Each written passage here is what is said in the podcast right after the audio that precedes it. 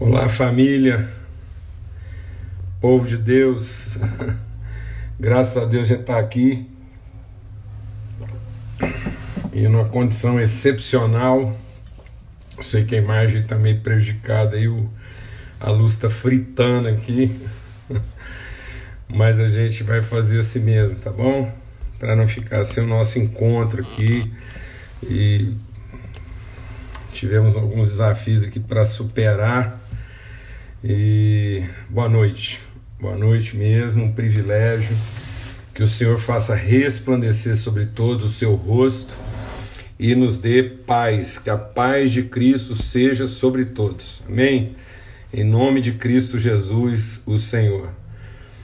Que essa, essa paz do Senhor guarde as nossas mentes e os nossos corações, em nome de Cristo Jesus. Amém. Ufa, conseguimos. Graças a Deus. E eu queria muito estar aqui com vocês a gente poder compartilhar, repartir, né, comungar dessa mesa. Como é um encontro de família, às vezes acontece isso, né? Esse, esse breve contratempo aí. Mas enfim, muito bom.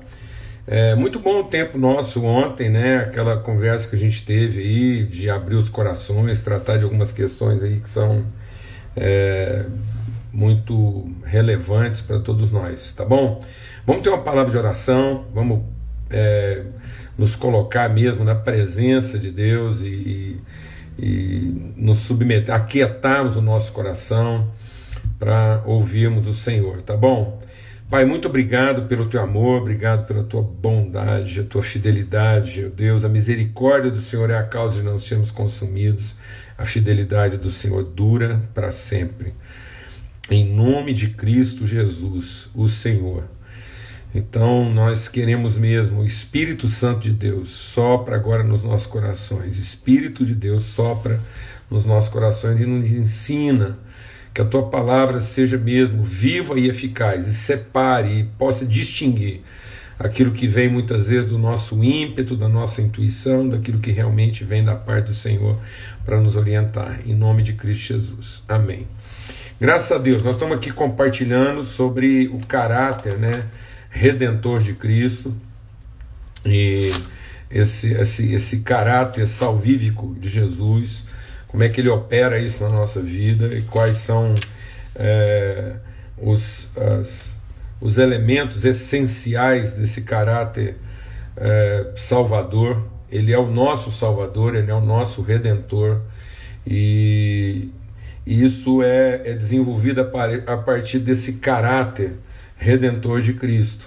Então ele é identificado desde o seu nascimento, desde os tempos eternos. Né?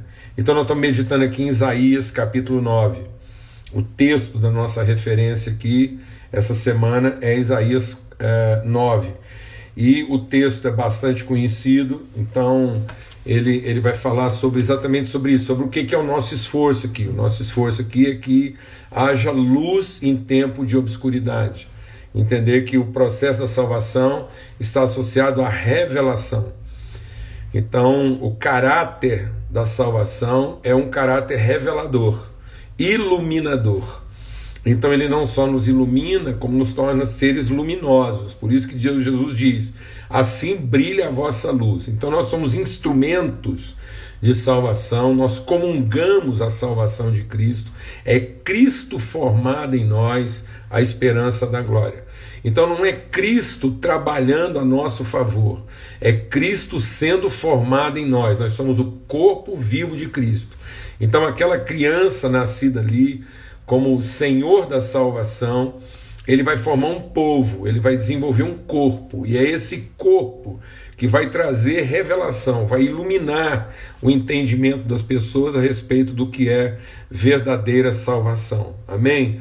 Em nome de Cristo Jesus, o Senhor. Então, ali nós estamos vendo esse que era o unigênito, como menino, mas ao dar a vida ele se torna primogênito de muitos irmãos. Então a salvação se revela em, em Cristo, que é Cristo e a igreja, é Jesus e o corpo formado a partir do sacrifício que ele faz.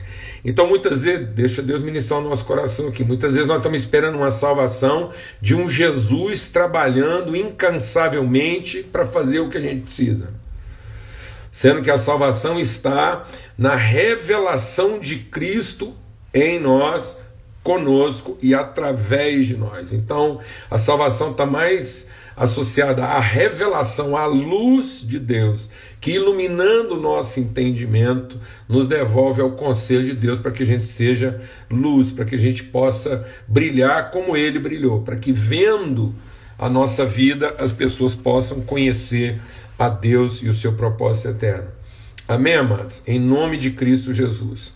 Então, nós temos que nos libertar dessa ideia de um Salvador é, operante né, serviçal das nossas necessidades e entender a salvação que ilumina o nosso entendimento e nos transforma em revelação, ilumina as trevas. Então, o povo que andava em trevas viu grande luz, porque ao nascer aquele menino, ele era semente de um povo.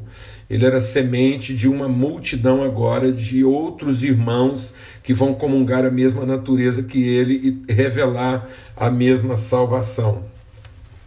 Glória a Deus.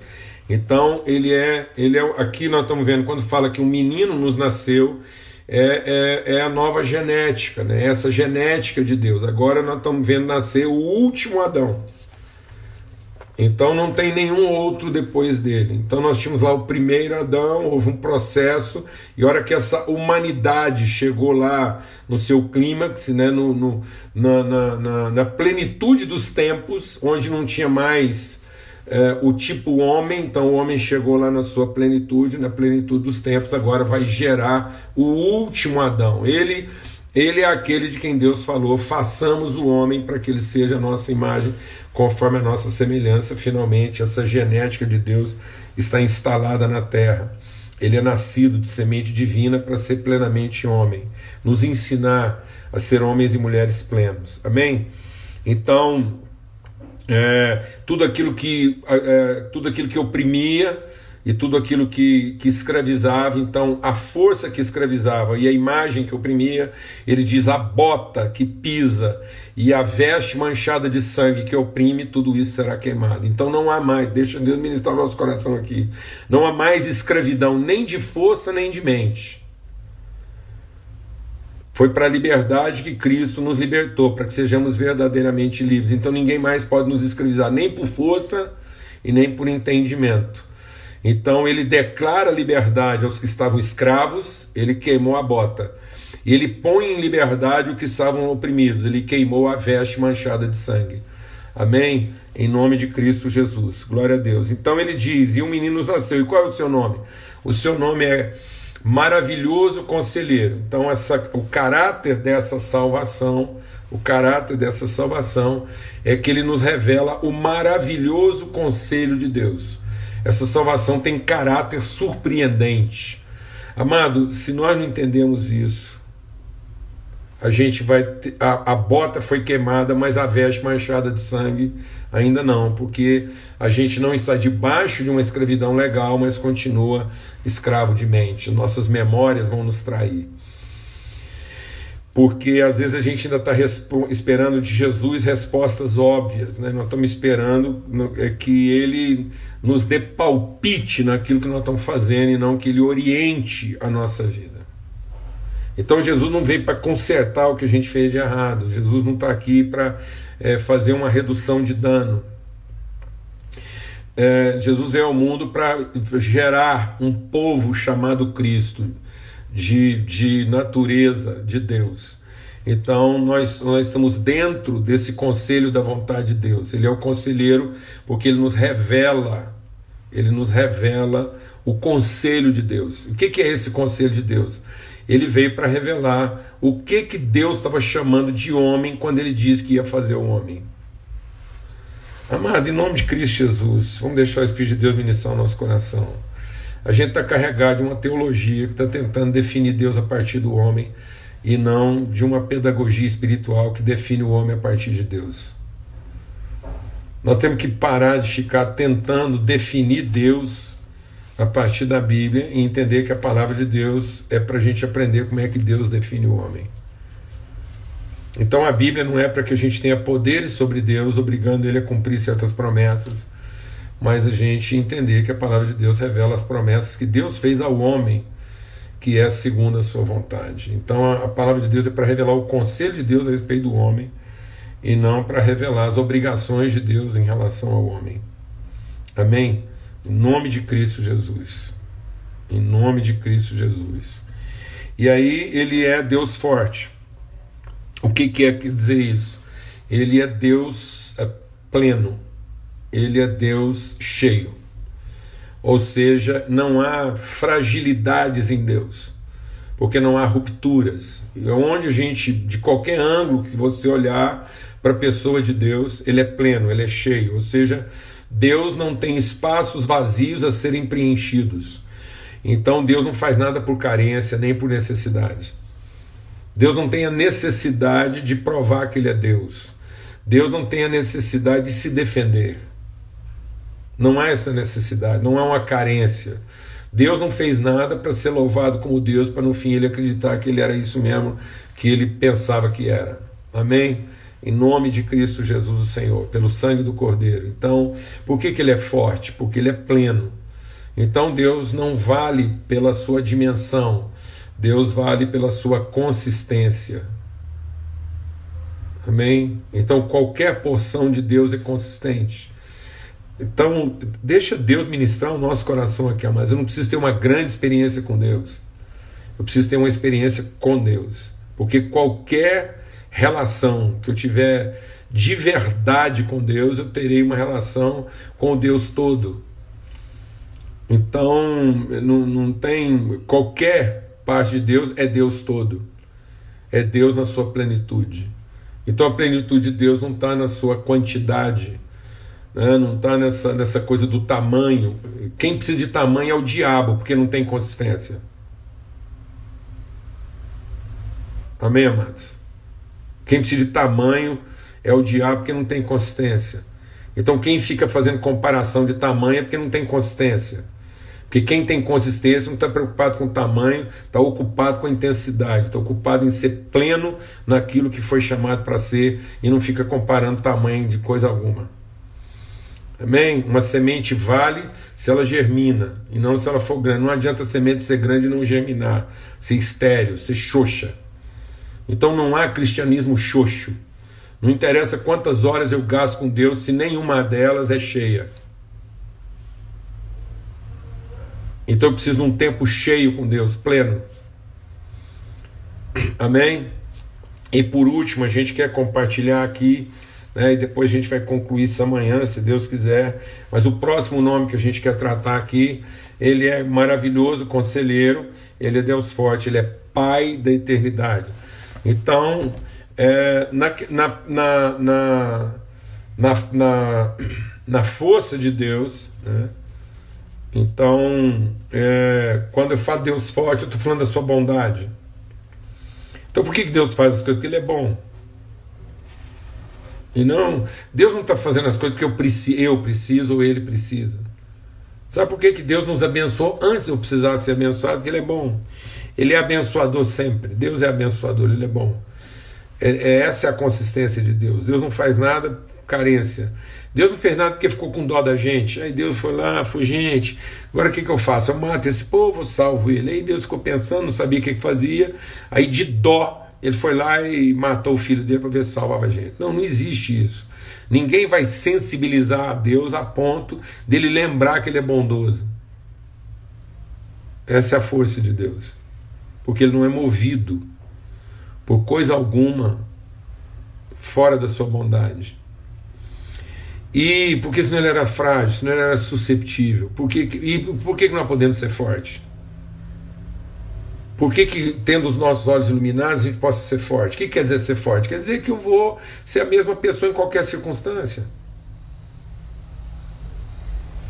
De modo que eu, eu, eu sou sensível às circunstâncias, mas não sou susceptível delas. E aí, porque eu sou sensível às coisas, eu vou lá e faço aquilo porque eu posso fazer.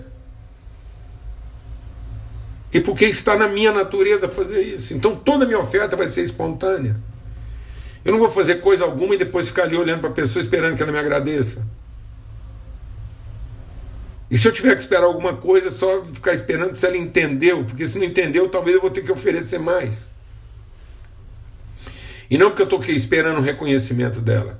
Então, às vezes, Deus entrega algo para nós e fica ali olhando, esperando, para nós sabermos se a gente entendeu, porque se não entendeu, ele vai entregar mais. E se não entendeu, também ele vai corrigir, vai punir se for preciso. E aí eu não vou ter receio de punir as pessoas se elas precisarem ser punidas, porque eu não estou fazendo isso para salvar minha reputação, eu estou fazendo isso em favor delas. Amém? Bondade. Bondade. Essa é a nossa força.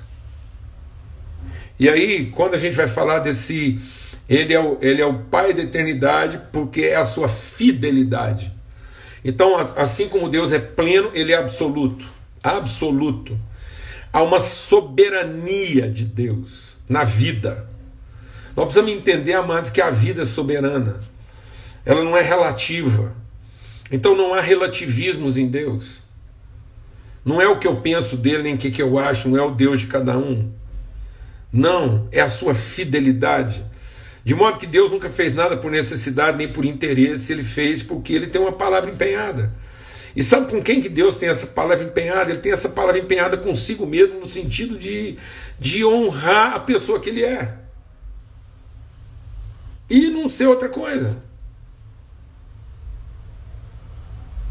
Nós precisamos ter esse tipo de honra. Esse tipo de honra não é, não é honrar um. Não é honrar um contrato. É honrar uma palavra.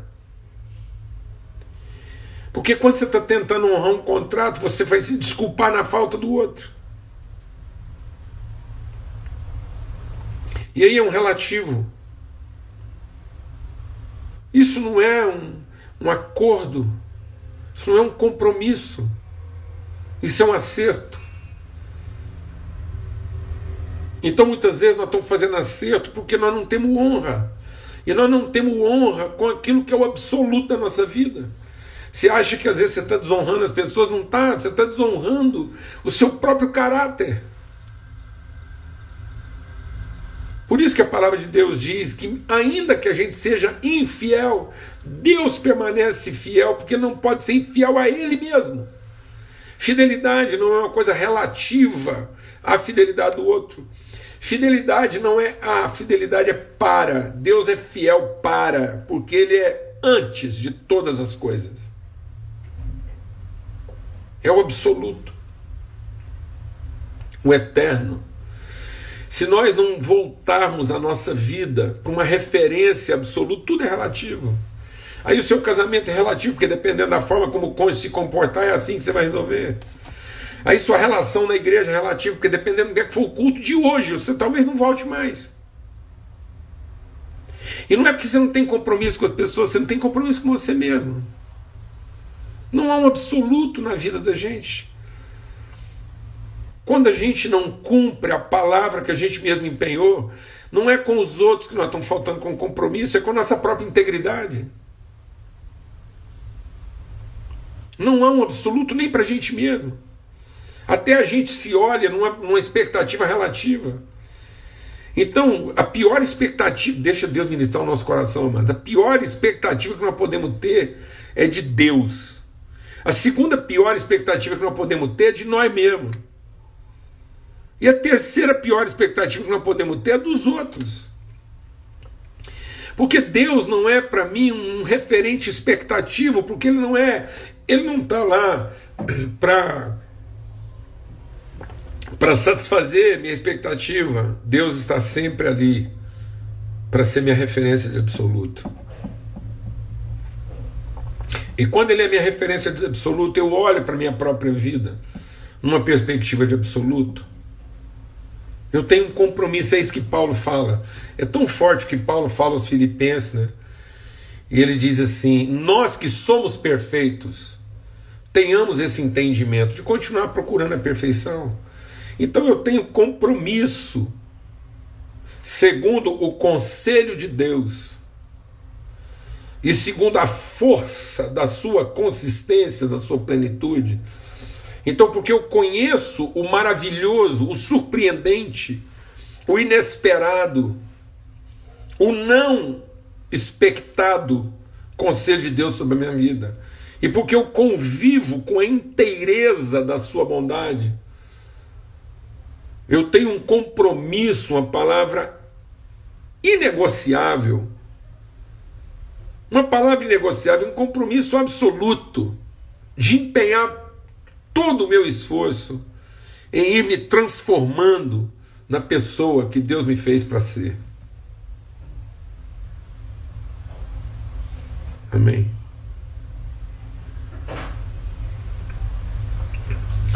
Então, o arrependimento não é uma tristeza pelo que eu fiz. O arrependimento é a tristeza pelo que eu não fui. Arrependimento não é uma frustração da expectativa. O arrependimento é a tristeza por uma, uma por um relativo, pela quebra de um absoluto na minha vida. Então eu não estou arrependido de ter feito a coisa errada. Eu estou triste por não ter sido a pessoa que naquele momento eu podia ter sido. Por isso que quando eu estou arrependido, eu não vou nem pedir que a pessoa me perdoe. Eu vou apenas confessar para ela o meu pecado. Eu vou confessar para ela que eu não fui na hora que ela precisou a pessoa que eu podia ter sido. E isso não é uma frustração. Eu não estou frustrado porque eu não fui aquela pessoa. Eu estou triste por perceber que eu não tenho sido, mas essa tristeza ela não é deprimente. Ela não é uma tristeza de morte, ela é uma tristeza de vida, porque sabendo que eu não fui, eu vou me esforçar para continuar sendo. Por isso que a tristeza do mundo conduz à morte, mas a tristeza de Deus conduz à vida. Porque cada vez que eu fico triste de não ter sido a pessoa que eu não fui, quando eu podia ter sido, eu renovo meu compromisso de ser essa pessoa. E não responsabilizo ninguém por isso. Não culpo ninguém pelo meu erro nem pelo meu pecado. Porque eu sei que foi só a minha falta de compromisso com os meus próprios absolutos em Deus. Por isso, isso é uma revelação, é uma iluminação do nosso entendimento. Esse é o caráter redentor. Aquele menino nascido naquela manjedoura ele é a expressão pequena de quem nós somos em Deus. E quando eu digo pequeno, não é porque ele era menor, mas é porque ele não era impressionante como a gente gostaria que ele fosse. E aquilo foi maravilhoso. Foi maravilhoso perceber que a salvação pode vir de uma figura tão aparentemente insignificante. Que a salvação da humanidade pode vir de alguém tão aparentemente frágil e sem recursos. Que para ele ser o salvador do mundo, ele não tinha que ter nascido num berço nobre, nem ser rico, e nem ser poderoso, e tem nem ter vindo de Krypton. E nem. sei lá. Então, a salvação não vem nem do Super-Homem nem da Mulher Maravilha. Não é isso.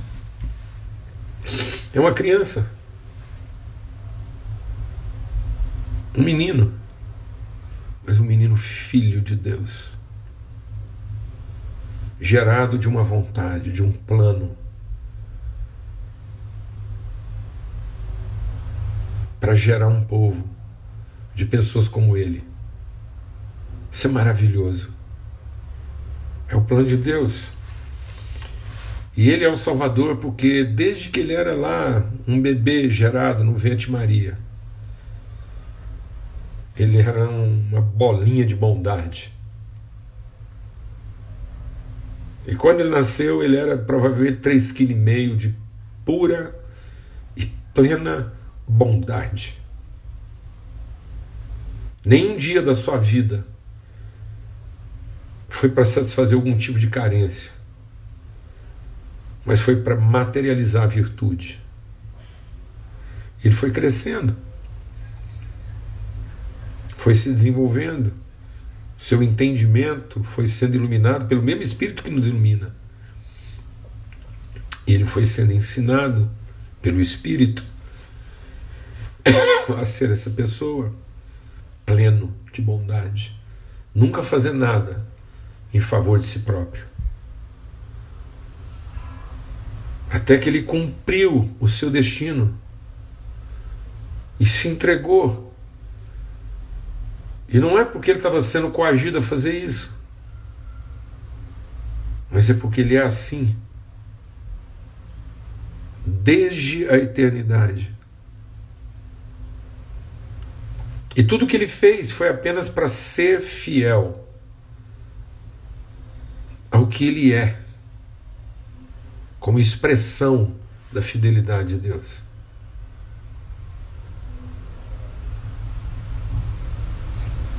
E ele, por mais que a gente não cumprisse a nossa parte, por mais que ele tivesse todos os motivos do mundo para não fazer a parte dele, mas ele iria até o fim. Porque ele mesmo falou para o pai dele: Foi para essa hora que eu vim. Então, o seu absoluto de eternidade fazia ele entender o que, que era o seu papel naquele exato momento. Ele estava sendo fiel à, à sua própria integridade e não às circunstâncias. Ele não estava cumprindo um contrato. Ele estava sendo coerente consigo e com o Pai que o enviou, porque não tinha dúvidas de quem é que ele representava, que natureza o movia. Amém? Glória a Deus. Glória a Deus. Ainda bem que deu certo. Ainda bem que a gente está aqui e quero agradecer o empenho de todos vocês em terem insistido, aceitado esse atraso aí e a gente conseguir ter esse tempo de comunhão. Eu queria muito assim cumprir essa agenda para a gente poder deixar isso registrado né, e assim as pessoas terem acesso depois, tá bom? Vamos orar? Pai, obrigado. Obrigado pela disposição das pessoas, obrigado por essa mesa preparada e concedida pelo Senhor na nossa vida. E obrigado pela fidelidade do Senhor, pela bondade do Senhor e pela vontade do Senhor. Então, nós somos salvos segundo a tua vontade, eh, na revelação da tua bondade e no cumprimento da tua fidelidade. No nome de Cristo Jesus, o Senhor. Amém e amém. Graças a Deus. E que o amor de Deus, o Pai, a graça do Filho, a comunhão do Espírito Santo de Deus seja sobre todos, hoje e sempre, em todo lugar. Amém? Até amanhã, se Deus quiser. Em nome de Cristo Jesus, às 18 horas. Amanhã não tem excepcionalidade, espero. E a gente volta às 18 horas, ok? Até lá.